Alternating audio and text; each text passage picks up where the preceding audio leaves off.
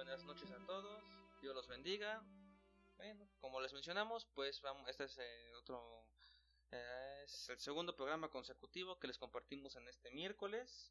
Así que, pues aquí estamos.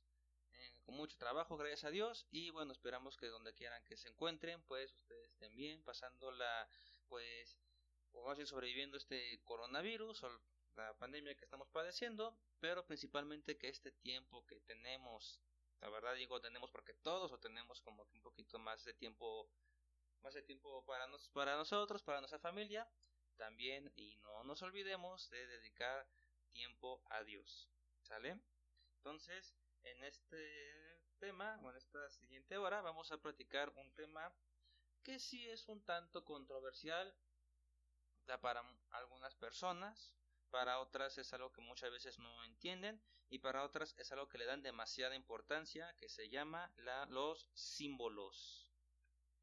Uyuyuy, ayayay, diría nuestro pastor Jesse. Pues sí, eh, vamos a hablar sobre los símbolos, sobre la importancia de los símbolos y no la importancia que en realidad tienen, sino la importancia que le dan las personas sobre qué dice Dios sobre los símbolos, qué, qué peso tienen en nuestra sociedad y sobre todos esos tabús que tienen las personas y dentro de, de nuestras iglesias, dentro del cuerpo de Cristo, esos tabús de, de los símbolos. Inicias. Em, en la Biblia, o sea, vamos, de hecho hay que diferenciar dos cosas hay símbolos dentro de la Biblia. O sea, hay símbolos que la Biblia es muy clara al mencionárnoslos. Y cabe mencionar que muchos de estos símbolos son numéricos. Ahora bien, ¿por qué la Biblia nos habla en términos numéricos? ¿Por qué la Biblia está escrita en griego y en hebreo? Bueno, pues eh, la gematría nos enseña que, la, que el hebreo, el idioma hebreo y la lengua griega, aparte, no solamente son letras, no solamente tienen caracteres de letras, sino también esos caracteres se pueden, o pueden pasar, pueden ser números. Cada letra representa un número. Ahora bien, dentro de la Biblia hay muchos símbolos numéricos, insisto, numéricos. Eh, está ah, el número 7 que representa a Dios, tres veces el 7 que representa la Trinidad de Dios, el Padre, Hijo, Espíritu Santo, está el número 12 que significa complemento o que significa algo que está completo, mejor dicho. O sea, recordemos que en la Biblia hay una vasta numerología. Y recordemos que las matemáticas es la única ciencia exacta ¿A qué me refiero con la ciencia exacta? Puedes meter los algoritmos que quieras, puedes hacer el relajo que quieras, uno más uno siempre va a dar dos. A diferencia de las demás ciencias, las matemáticas son 100% exactas. Cuando Dios usa en la, Biblia símbolos numéricos, es porque son símbolos exactos, símbolos que nos dan certeza de que este símbolo es porque es, y no importa cómo quieras cambiarlo, va a ser. Si tú me quieres decir que el 666 no es, símbolo, no, no, es, no es un símbolo satánico, estás equivocado. Porque la Biblia por eso maneja una numerología específicamente en los números. Ahora bien, existe otra simbología. Esta simbología en su mayor parte proviene de creencias o bien religiones paganas tenemos el tenemos la, estrella invertida, la estrella invertida que originalmente es un símbolo Wicca. Tenemos incluso la cruz invertida que también que es un símbolo que adoptaron ciertas ciertas iglesias satanistas. Tenemos la cruz Tao que es un también un símbolo sumerio. En fin, existe muchísima simbología dentro de nuestro mundo, pero tenemos que diferenciar la simbología de la Biblia y la simbología del mundo. Pues sí, eh, los símbolos han, han cobrado o han tenido una fuerza sumamente grande en nuestra sociedad actual. Muchos de los símbolos no solo se usan para religiones, sino hasta las marcas, las marcas de ropa, de zapatos, de comida, son símbolos a los que la gente le rinde culto. O sea, no solamente es llevado para un fin religioso, un símbolo, sino que los símbolos son tan importantes en la, en la sociedad que gracias a un símbolo puedes segregar a un tipo o algún sector de la población solamente por un símbolo. O sea, digamos, eh, el 666, como lo mencionas, es un símbolo que, que representa pues a la, a la bestia, ¿no?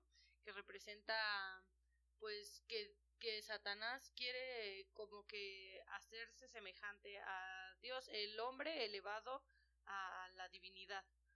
Pero también ha sido utilizado por marcas de ropa, ha sido utilizado por grupos o estrellas de rock, ha sido utilizado para muchísimas otras cosas y, y no, no necesariamente dentro de una religión, pero la gente sí muchas veces se apasiona y, y a lo mejor ni siquiera conocen el, el significado o el contexto de este símbolo, pero se apasionan y muchas veces hasta les rinden cultos. He visto gente traer símbolos de A de anarquía en el cuello y no saber ni siquiera qué significan. He visto gente que trae su guachinango en su carro y creen que porque traen su símbolo de su guachinango son cristianos. O he visto católicos que traen su crucecita con su Cristo crucificado y que creen que por este símbolo ya son salvos.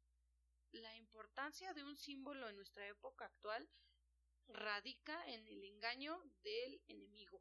Siento yo. ¿Tú qué opinas? Así es, de hecho, como lo, como lo mencionábamos, los, los símbolos de la Biblia no podemos decir no son ciertos porque la Biblia por algo los utiliza. Claro. E insisto, por algo son numéricos. Y los, y los símbolos del mundo, que esos son demasiados, o sea, podríamos llevarnos 10 temporadas enteras hablando de cada símbolo y no vamos a acabar. Entonces, solamente vamos a resumir a los símbolos del mundo. Recordemos que las religiones paganas son religiones hechas conforme al hombre. Es decir, y cito textualmente, el hombre en esos casos crea al dios a su imagen y semejanza. Zeus, tan solo. O sea, Zeus es una persona promiscua, es una persona, es un, es un ser que pues técnicamente tiene sexo hasta con animales. O sea, Zeus representa la inmoralidad sexual que, que temperaba la creencia de la antigua Grecia en su momento. Entonces, o sea, los dioses incluso sumerios tenían esta facultad. De hecho, los, los sumerios creían en el caos absoluto. O sea, los sumerios adoraban a este, este dios Ah, olvidé su, olvide su nombre. Esa. Su barbisu. Ay. Adora, adora, adoraban a, a, Valpeor, perdón, a Val. No todos lo saben, pero en, posteriormente en el, en imperio persa, este dios se convierte en Patsusu para los persas que también, bueno, pues ellos adoptaron gran parte de la cultura sumeria porque pues invadieron Sumeria en el contexto histórico. Ahora bien, este dios es el dios de los vientos y recordemos que un factor importante para la agricultura es el viento. Entonces, eh, es el viento porque pues el viento es el que lleva, arrastra, la, arrastra las nubes en el cielo. Entonces, estos hombres adoraban a este dios porque según ellos los iba a les, iba a propiciar vientos favorables para, su, para, sus, para sus embarcaciones y posteriormente también para sus cosechas. Ahora bien, aparentemente pareciera que dicen que, que podemos pensar que es un dios al cual ellos adoraban por los beneficios materiales que les podía traer, pero en el contexto es un dios creado por un hombre o por un grupo de hombres con la finalidad de que este satisfacer su propio deseo o su propio su propia avaricia de tener mejores tierras.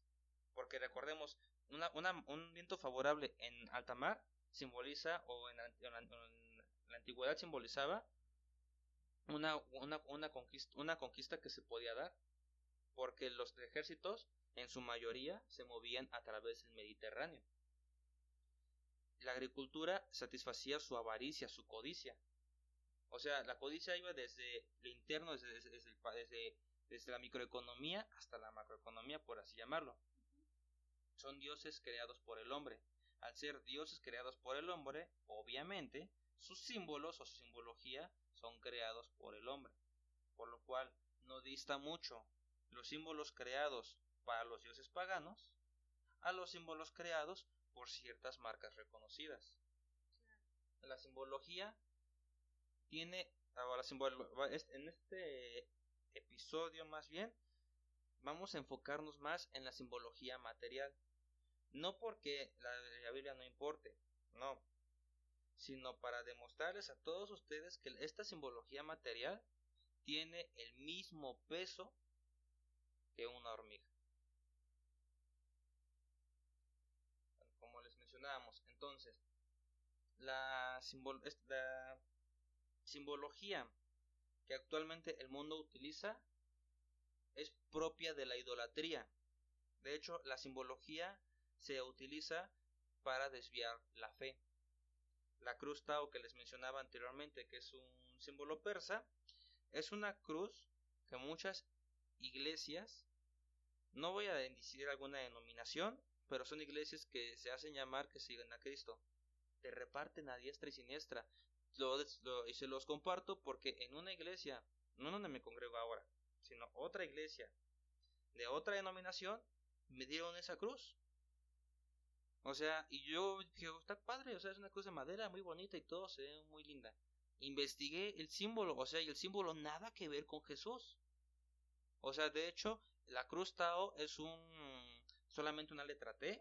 Sin embargo, este símbolo representa a un dios pagano, a un dios pagano sumerio, persa, y también representa la ruptura de la cruz por parte de Satanás. O sea, esta, o sea es, tan solo ese símbolo es una blasfemia en contra del Espíritu Santo. O sea, ¿y cómo es posible que una iglesia te pueda dar un símbolo que desconocen?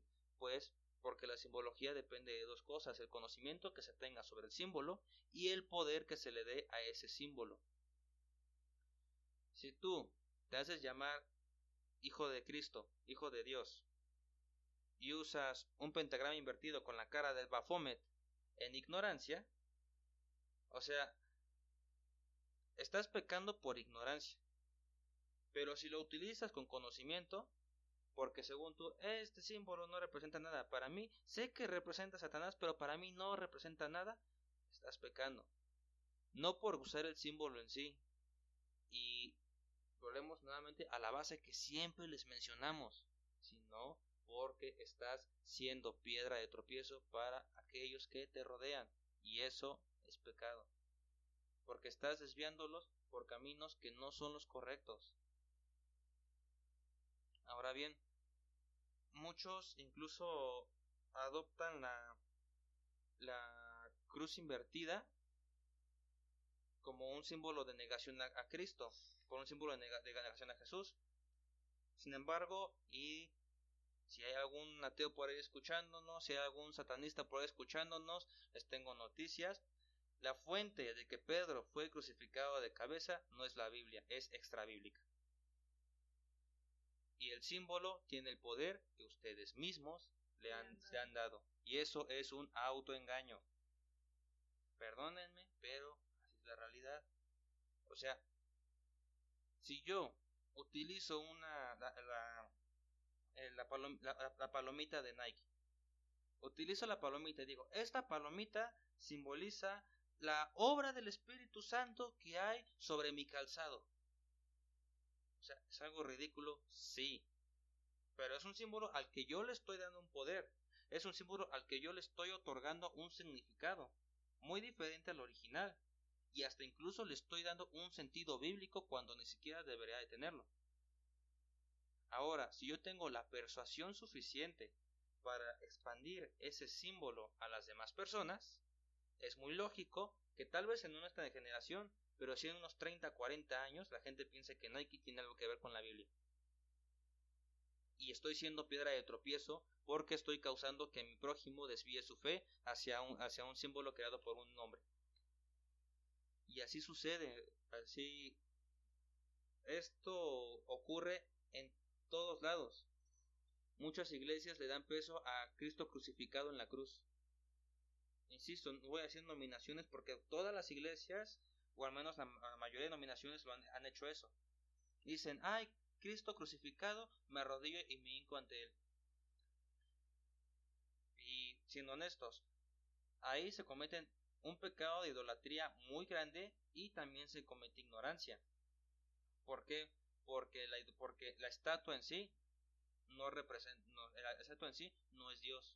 no tiene por qué hincarse ante una imagen. Y segunda, Cristo bajó de la cruz. Esa cruz ni siquiera tendría por qué tener a Jesús. Sí, claro, Cristo resucitó, Él venció a la muerte y la cruz debería estar vacía.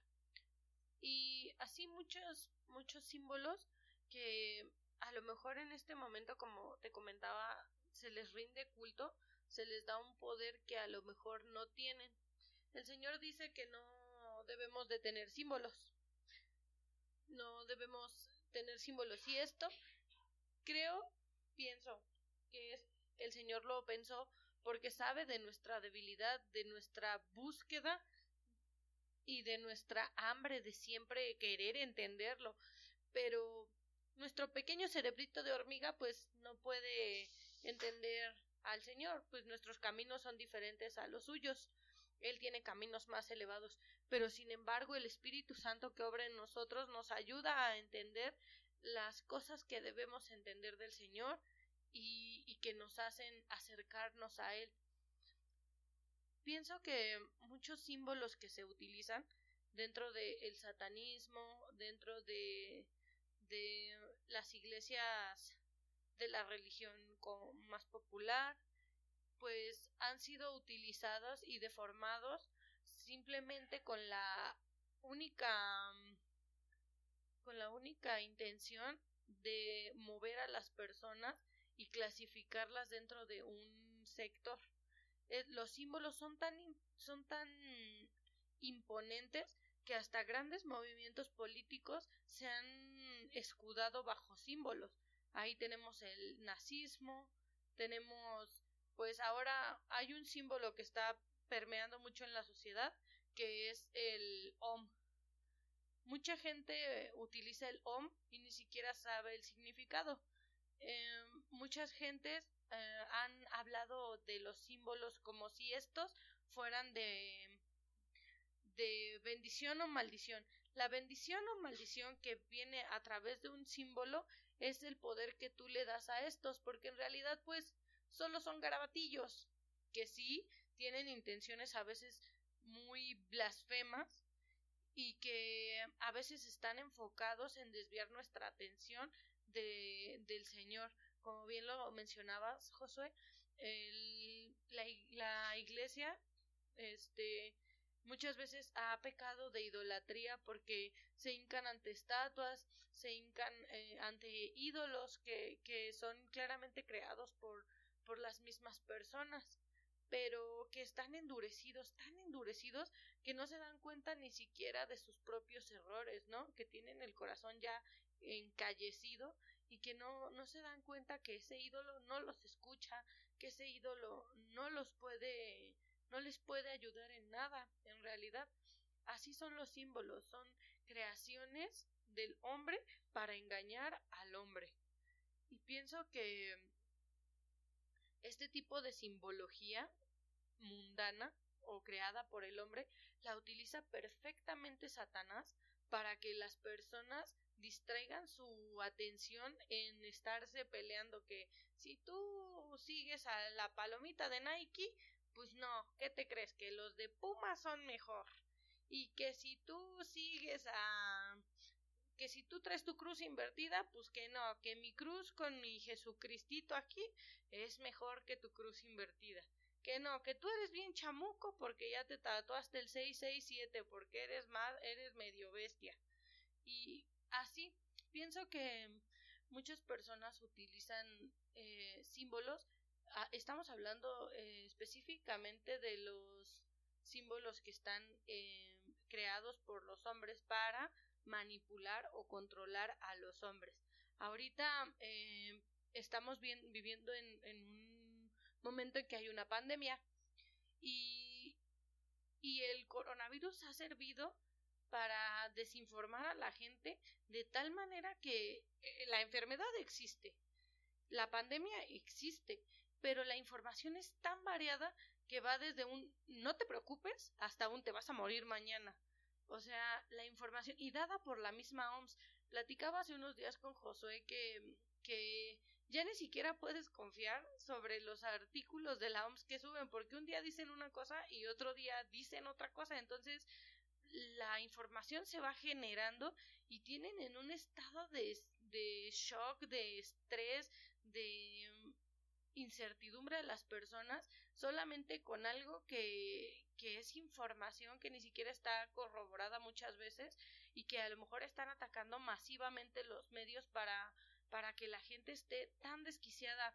Escuchábamos hace unos días que muchos pastores están suicidando, que muchas personas en Cristo están abandonando su fe y que están abandonando su fe por diversas razones. Y siento que muchas veces el, el símbolo, los símbolos que, que la gente ha creado tienen el poder de desviarnos tanto, tanto, tanto, tanto de nuestro verdadero propósito que nos engaña, el enemigo nos engaña con cosas tan nimias como los símbolos.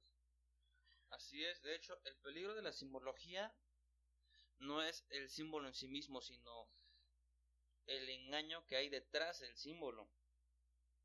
Sea, Satanás siempre va a utilizar trucos, mm, mañas para desviar la fe.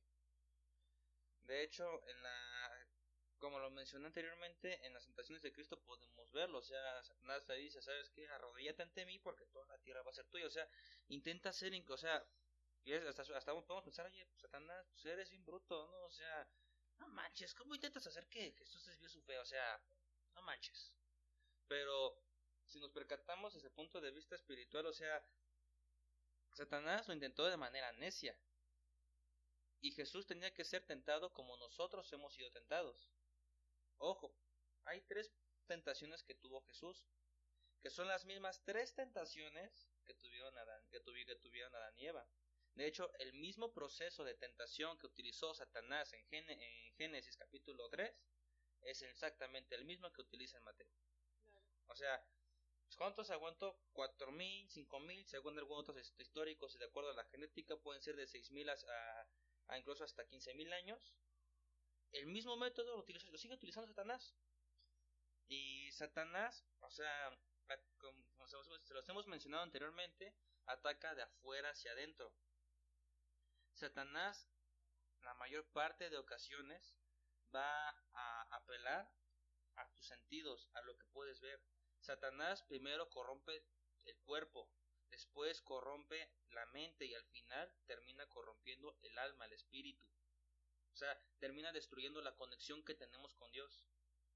Y la, una manera en que Satanás entra a través de nuestras vidas es específicamente con la simbología. Como se los mencioné, o sea, el, primer sentido que tenemos nosotros es la vista. Por algo, Jesús dice, o, lo primero que menciona es, más te si uno de tus ojos te es ocasión de pecar, es mejor que entres tuerto al cielo. No se refiere como tal a que nos saquemos los ojos, porque pues creo que estaríamos en un mundo de ciegos. Pero sí se refiere a que el primer medio que Satanás utiliza para entrar o para hacernos o para tentarnos, mejor dicho, es la vista. La vista hacia la sexualidad, la vista hacia ciertos hacia ciertas ciertas cosas, ciertas cuestiones, pero la vista a los símbolos. La sexualidad, la hipersexualidad, mejor dicho, de nuestra sociedad es un símbolo. O sea, en, en mercadotecnia llegué a estudiar que en efecto una forma o un truco de vender más fácilmente un producto o servicio es con un mensaje subliminal sexual. ¿A qué me refiero con esto? Tú pones una tú pones una una tienda donde venden llantas, una llantera. Si tú pones una llanta por sí misma en el espectacular, no llama la atención. Pero si tú pones la llanta con una o dos o tres modelos super exuberantes, así con poca ropa, sí o sí va a llamar la atención tu letrero, sí o sí la gente se va a informar de lo que vendes y sí o sí vas a tener ventas. Y esto, o sea, y la, simbología no va solamente desde un garabato, la simbología va más allá. La simbología es, o sea, como lo mencionamos, es un engaño de Satanás y el poder que nosotros le damos a ese símbolo es el poder que nosotros mismos le damos a Satanás. Muchas veces, o sea, Satanás, la única ocasión, y está profetizado en la Biblia, que se hace a sí mismo un símbolo porque él mismo le dio poder, es el 666. Y es un símbolo que él mismo da poder, porque es para él el símbolo con el cual se compara con Dios es como que el Dios, eh, eh, como, es como si él dijera, yo soy Dios y como soy Dios, miren, también tengo mi Santísima Trinidad, pero no ocupo el 7 porque guaca el 7. Sea, ¿es algo ridículo? Sí, así de ridículo Satanás. Y, así, y todavía más ridículo es seguir lo que él nos enseña. Porque Satanás también enseña. O sea, y Satanás, se los comparto, Satanás corrompe con la Biblia. O sea, un truco de Satanás es corromper con la Biblia. De ahí tenemos la deformación de las escrituras durante más de 1500 años. De ahí tenemos muchas cosas que pasaron en la Edad Media, el oscurantismo, la Inquisición, y siempre lo voy a decir. tenemos incluso hasta de ahí el encubrimiento de caos de pederastia, tenemos de ahí todo este tipo de situaciones, no porque Dios es malo, sino porque Satanás deforma la palabra para que la gente se aleje de Dios.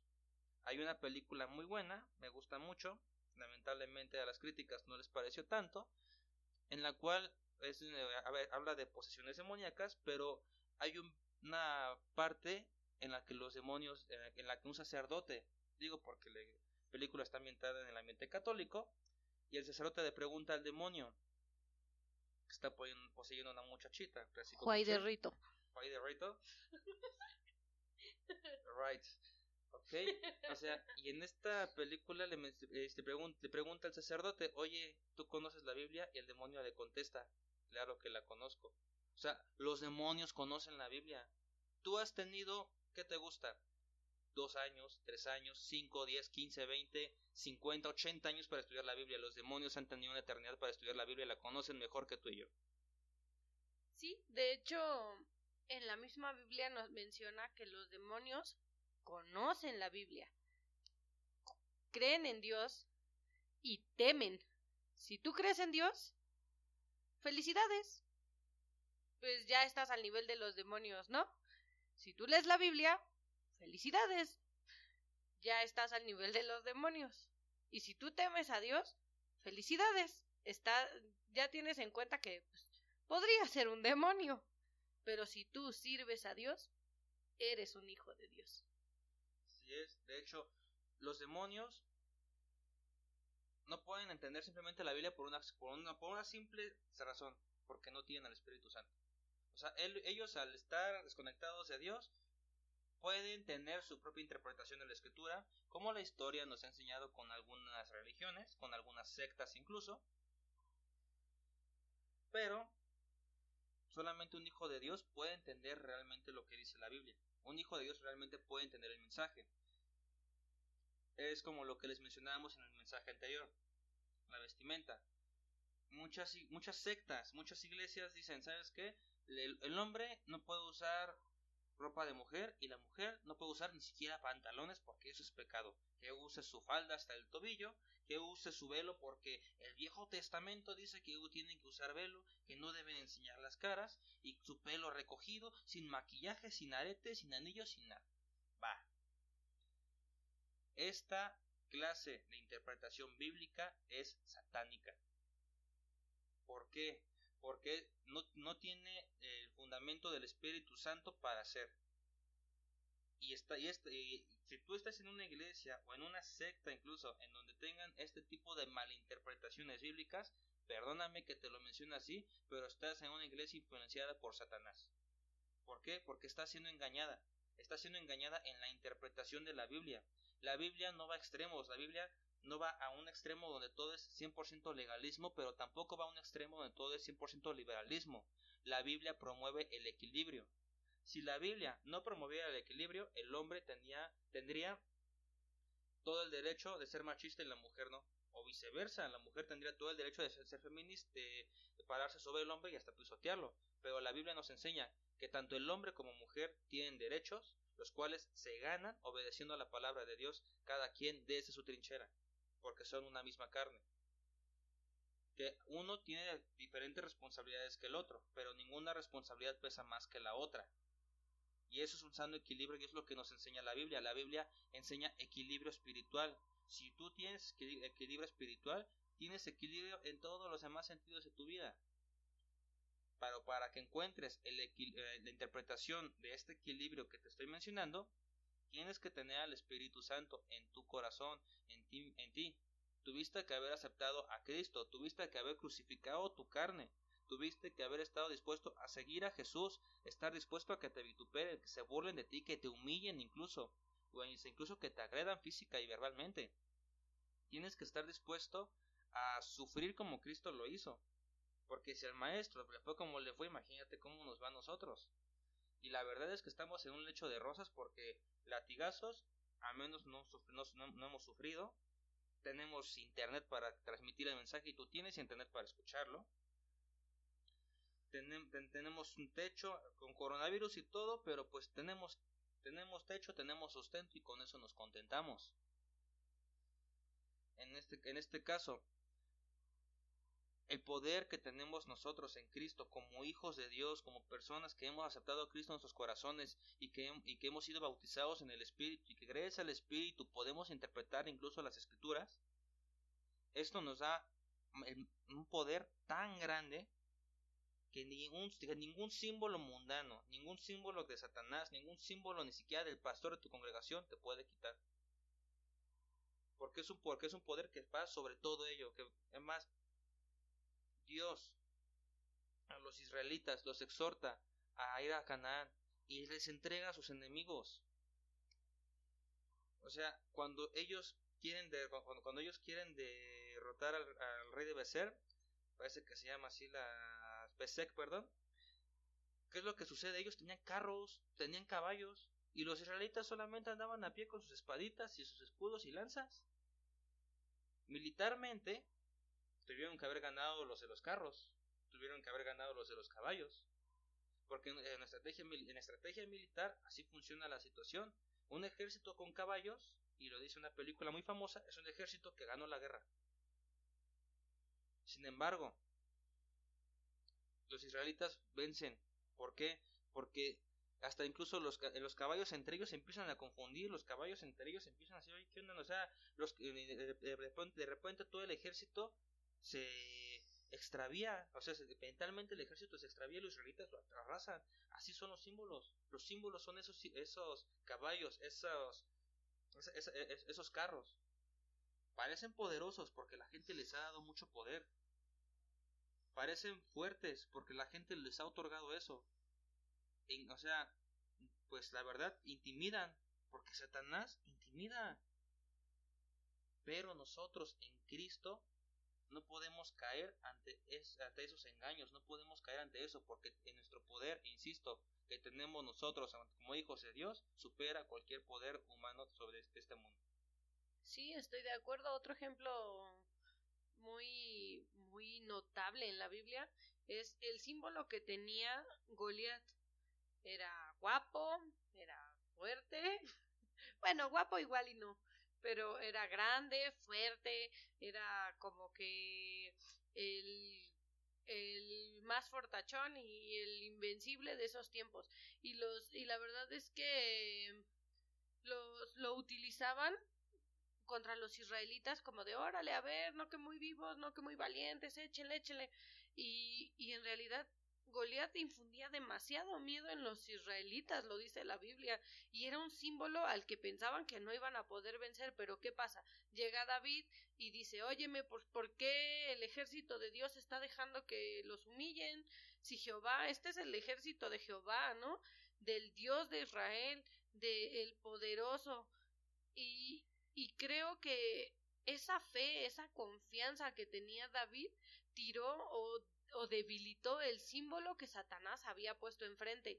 Así como, como David derrotó ese símbolo que tenía enfrente, así debemos de ser nosotros. Nosotros servimos a un Dios poderoso, al Dios que abrió el mar, al Dios que que hizo llover maná en el desierto, al Dios que protegió a Israel, al Dios que, que, mandó plagas y pestes para, para los enemigos, ¿no? De Israel, del pueblo de Israel, que los liberó. Nosotros servimos a un Dios con poder y no podemos dejar que símbolos nos, nos aparten de la obra del Señor, que nos confundan. Nosotros no podemos ser como los caballos del ejército del ejército que mencionas, o sea, no podemos dejar que, que nos confundan, que el mismo mundo trate de confundirnos, de hacernos parte de, estamos en el mundo, pero el Señor nos ha dicho que estamos en este mundo para ser la sal y la luz del mundo.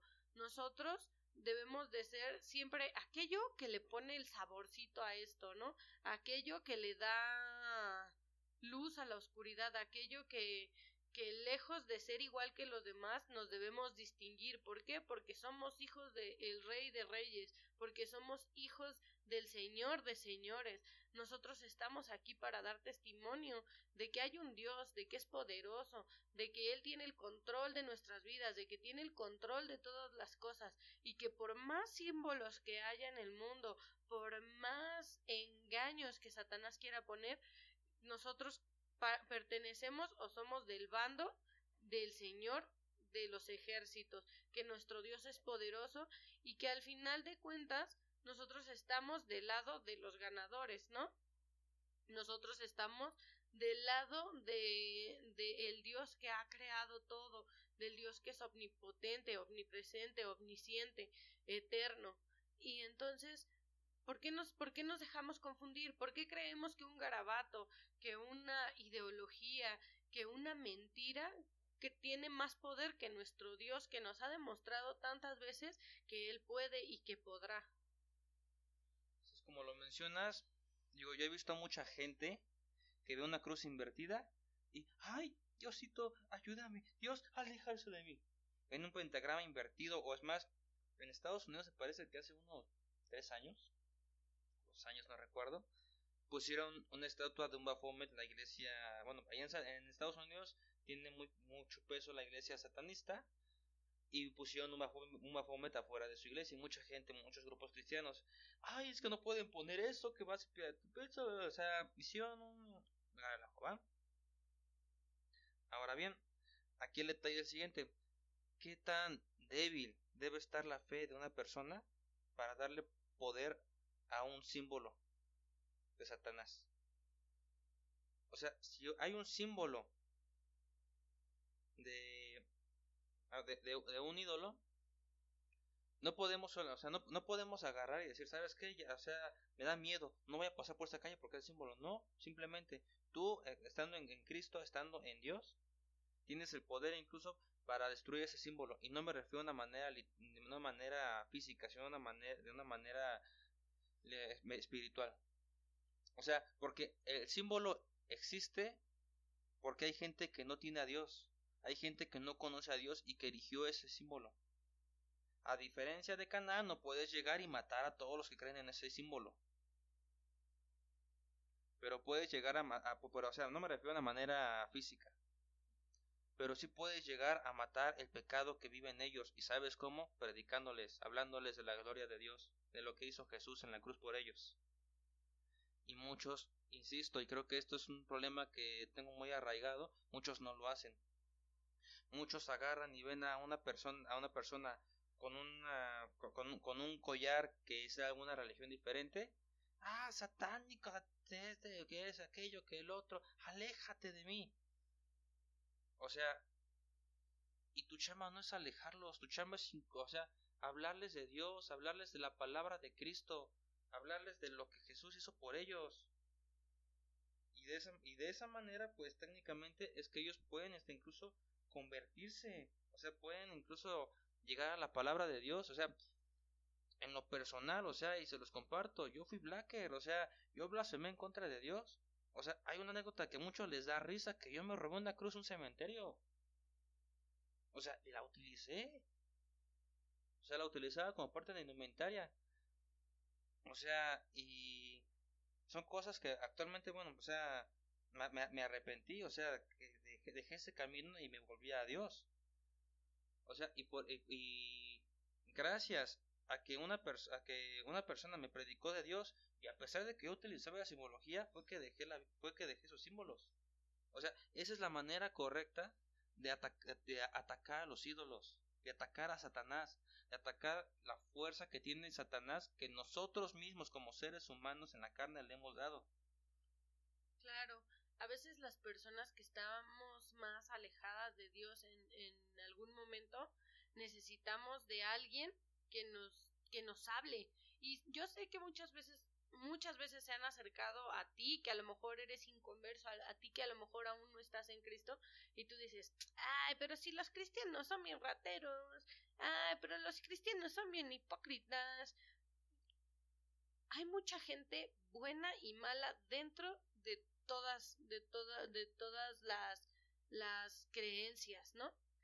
Pero en el cuerpo, los que están verdaderamente entregados a, al servicio del Señor, pues se van a equivocar, sí, claro, pero todo el tiempo es una batalla constante contra sí mismos porque somos carne, porque nos equivocamos, pero también así el Espíritu Santo nos incita, nos, nos, nos incita a aceptar que hemos pecado y arrepentirnos, no, no a esconder ese pecado, no a, a decir, ay, bueno, ya pasó, ya ni modo, o sea, tenemos que decir, estamos pecando, vamos a dar marcha atrás, vamos a volver atrás y a empezar nuevamente y, y, vamos a aprender de este error y no lo vamos a cometer, pero no por nuestras fuerzas, sino por ayuda del Señor y muchas veces nos vamos a equivocar. No pongas tus ojos en los cristianos, no pongas tus ojos en el mundo, en las personas.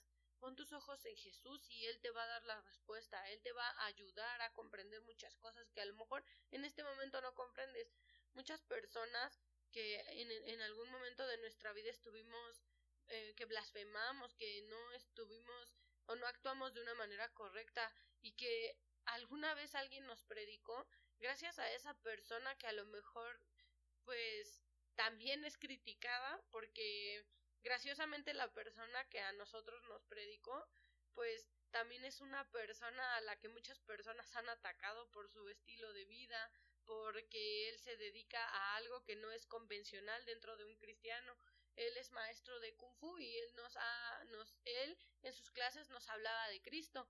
Entonces, el kung fu lo dirigió de una manera a, al servicio del Señor y lejos de alejar a la gente que está en Cristo, atrajo a mucha gente que no conocíamos de Dios y que y que a lo mejor en este momento hay una persona que a lo mejor es atacada por, por la iglesia, por el legalismo, pero a lo mejor tú que eres atacado puedes hablarle a una persona de Cristo y que a lo mejor no eres el, el, la viva imagen de Santa Cecilia o no eres San Bartolito, pero pues si estás todo tatuado y así y tú tienes al Espíritu Santo en ti, a lo mejor tú, tu palabra, el Espíritu Santo hablando a través de ti, a lo mejor Dios te ha tocado y te ha enviado a ti, precisamente a ti que eres eh, la oveja más extraña de este rebaño, a lo mejor te está usando a ti para que gracias a ti lleves a esa alma que a lo mejor no podría llegar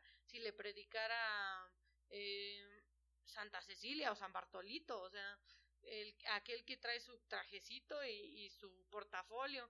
Muchas veces nosotros, eh, ¿cuántas veces no te han ido a predicar em, algunos misioneros de otras religiones a tu casa y cuántas veces no les has cerrado la puerta y dices, ¡ah! Esta gente o así. Como hijos de Dios no podemos hacer eso. Tal vez no compartimos su, su manera de pensar, eh, o sea, tal vez sabemos que están equivocados de alguna manera, pero eso no quiere decir que nosotros seamos groseros con ellos, porque ellos a lo mejor tienen una idea equivocada del Señor, pero nosotros no somos quienes para juzgarlos. Antes antes de juzgarlos deberíamos hablar con ellos y antes de azotarles la puerta, a lo mejor están bien asoleados, regalarles un vaso de agua, hablarles del Señor, demostrarles que el Señor habita en nosotros y no que actuamos como unos demonios cerrándoles las puertas. Entonces, siento yo que que la mejor manera de servir al Señor y derrotar los símbolos es conociendo la palabra, sirviéndole al Señor, teniendo tus momentos de oración, escudriñar la palabra, porque leerla, pues la podemos leer todos, pero ponte a investigar, ponte a machetearle, ponte a, a, leer, a, a orar, a tener una real conexión con el Señor, a buscar de Él. Y, y, creo que esos símbolos que tal vez en este momento te asustan van a ir cayendo. Todos esos ídolos, todos esos símbolos que están ahorita demasiado fuertes o que te asustan, en, en su momento van a ir cayendo y, y esas personas que a lo mejor no son las, las más convencionales o, el cristiano común, a lo mejor son personas que son utilizadas por la mano de Dios para atraer a aquellos que tampoco somos comunes dentro del cristianismo. Ahora, el cristiano, la palabra cristiano significa ungido. Muchas veces eh, mucha gente piensa que si tú eres cristiano es porque perteneces a tal iglesia de de los que se revuelcan o a la iglesia de los que piden dinero o así. Que, eh, siento que la importancia de, de hacerle entender a la gente que un cristiano es aquel que toma la, su cruz y sigue a Jesús, que es ungido porque el Señor ya entró en su vida, eh, es diferente a seguir una religión. Una religión no te va a salvar, una religión no te va a dar el poder de tirar esos símbolos, de hecho te va a atar más porque es un invento del hombre para el hombre. Pero si tú tomas tu cruz, buscas del Señor y lo sigues, y te arrepientes de todo lo que has hecho de todo corazón y quieres empezar de cero, el Señor va a ir limpiándote poco a poco y va a obrar cosas maravillosas en ti, sea como sea que estés en este momento. O sea, sea como sea que te encuentres, si tú pides, si tú piensas que estás listo para dejar todo tu pecado atrás, de arrepentirte verdaderamente, tomar tu cruz y seguir al Señor, así como estás, Él va a obrar en ti y se va a encargar de que tú seas una obra preciosa que, que Él ya tiene contemplada desde el inicio de la, de la fundación de nuestra tierra. Pues sí, así como lo mencionas, si tú eh, estás en Cristo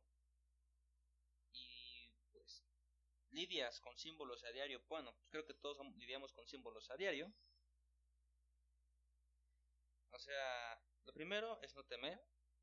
Lo segundo es, si está en tus manos, porque digo, a lo mejor no, conoces al mercadólogo de... O de, a lo mejor no conoces al mercadólogo de Axe para decirle que la sexualización no es correcta, pero a lo mejor si tienes a, a tu hermano o hermana que pues idolatra un símbolo, ¿no?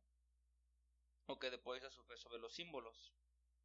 O sea, y, los símbolos, pues solamente además de las que hemos mencionado, pues también hay unas tarjetitas que tienen a su ángel, a los santos, o sea, también son símbolos.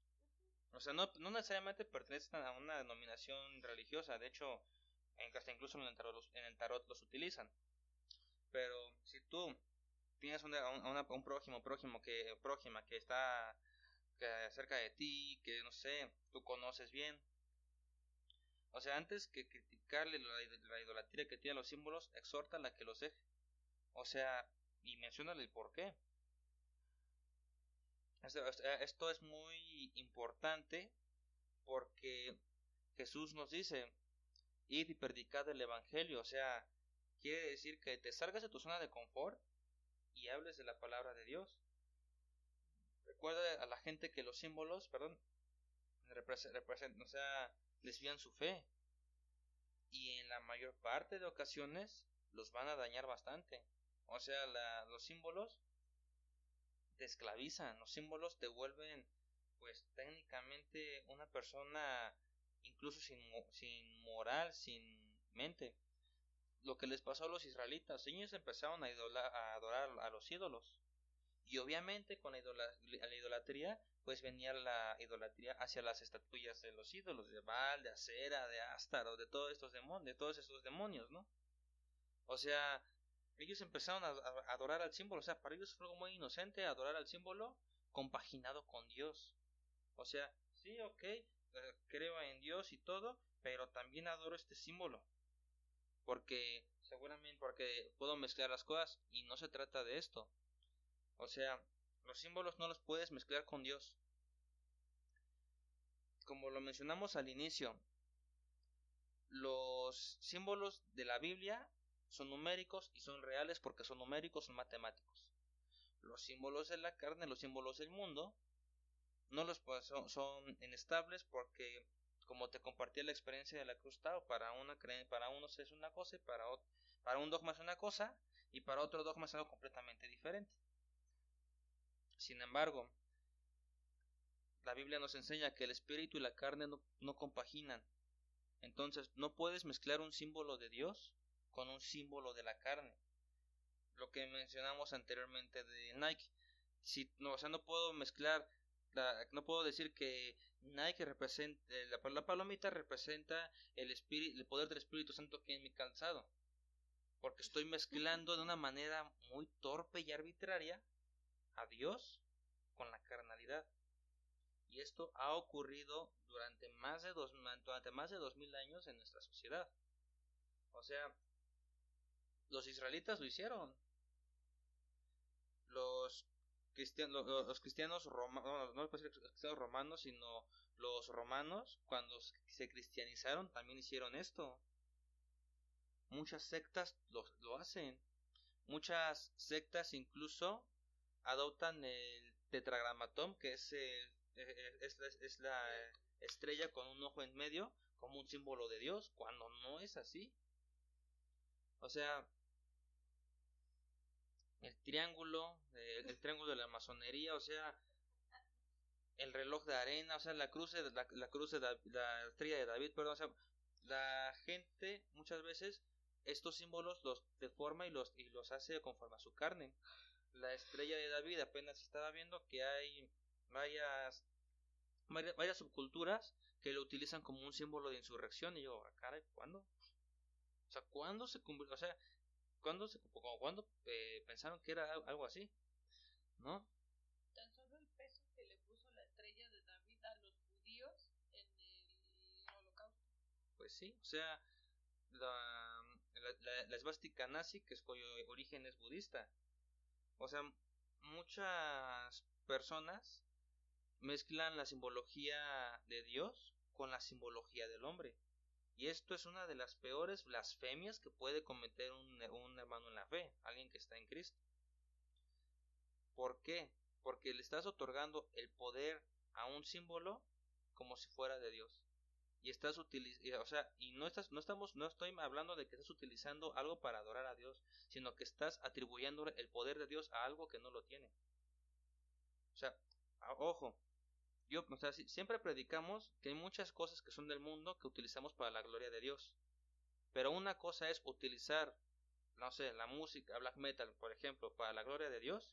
Y otra cosa pensar que la música black metal es Dios. Son cosas o que esta música específicamente representa a Dios. Son cosas completamente diferentes. Y es uno de los engaños que Satanás nos propone.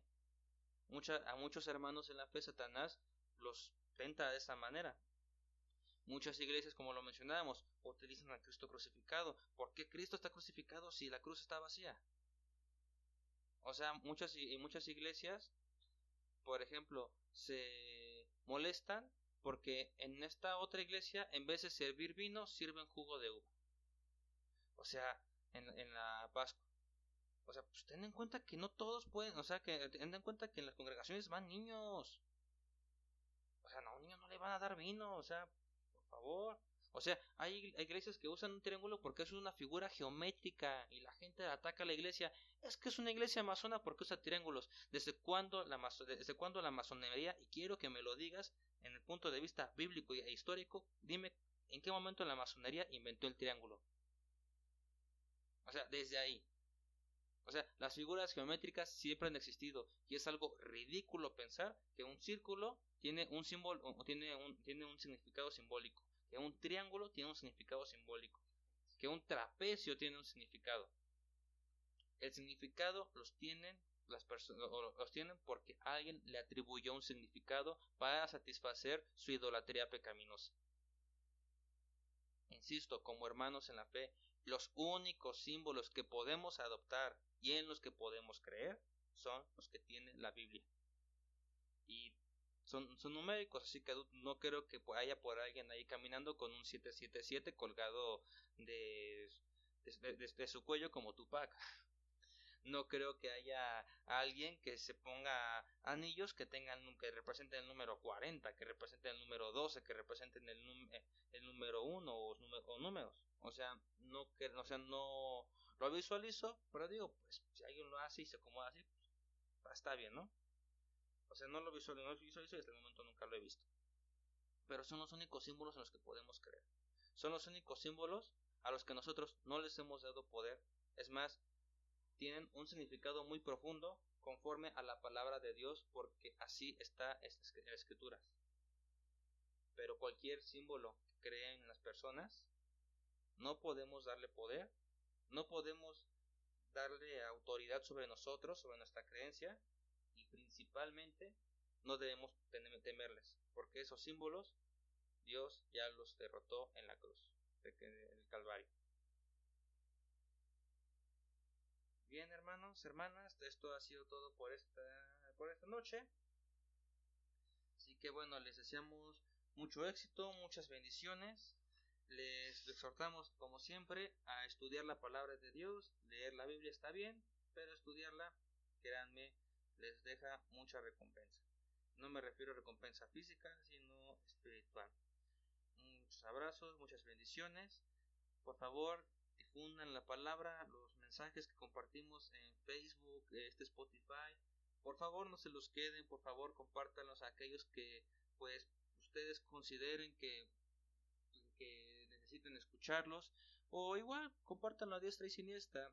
Lo que siempre les menciono, y mencionamos, perdón, es no nos interesan los likes, no nos interesa esto, solamente nos interesa que la palabra de Dios llegue a todos los rincones.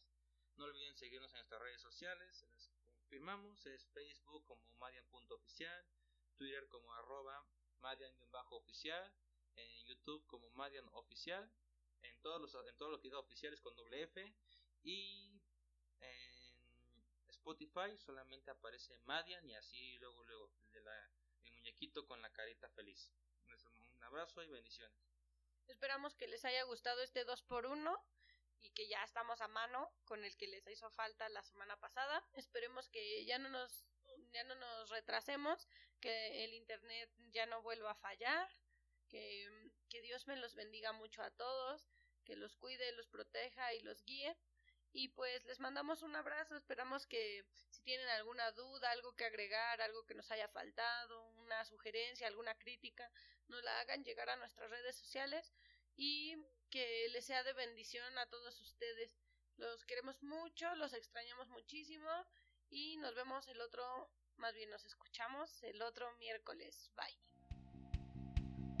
¿Qué pasa cuando mezclas una vida en Cristo, música, arte, cultura, temas polémicos y juventud, Madian, el nuevo podcast para cristianos que no pertenecen al molde, todos los miércoles 7 pm.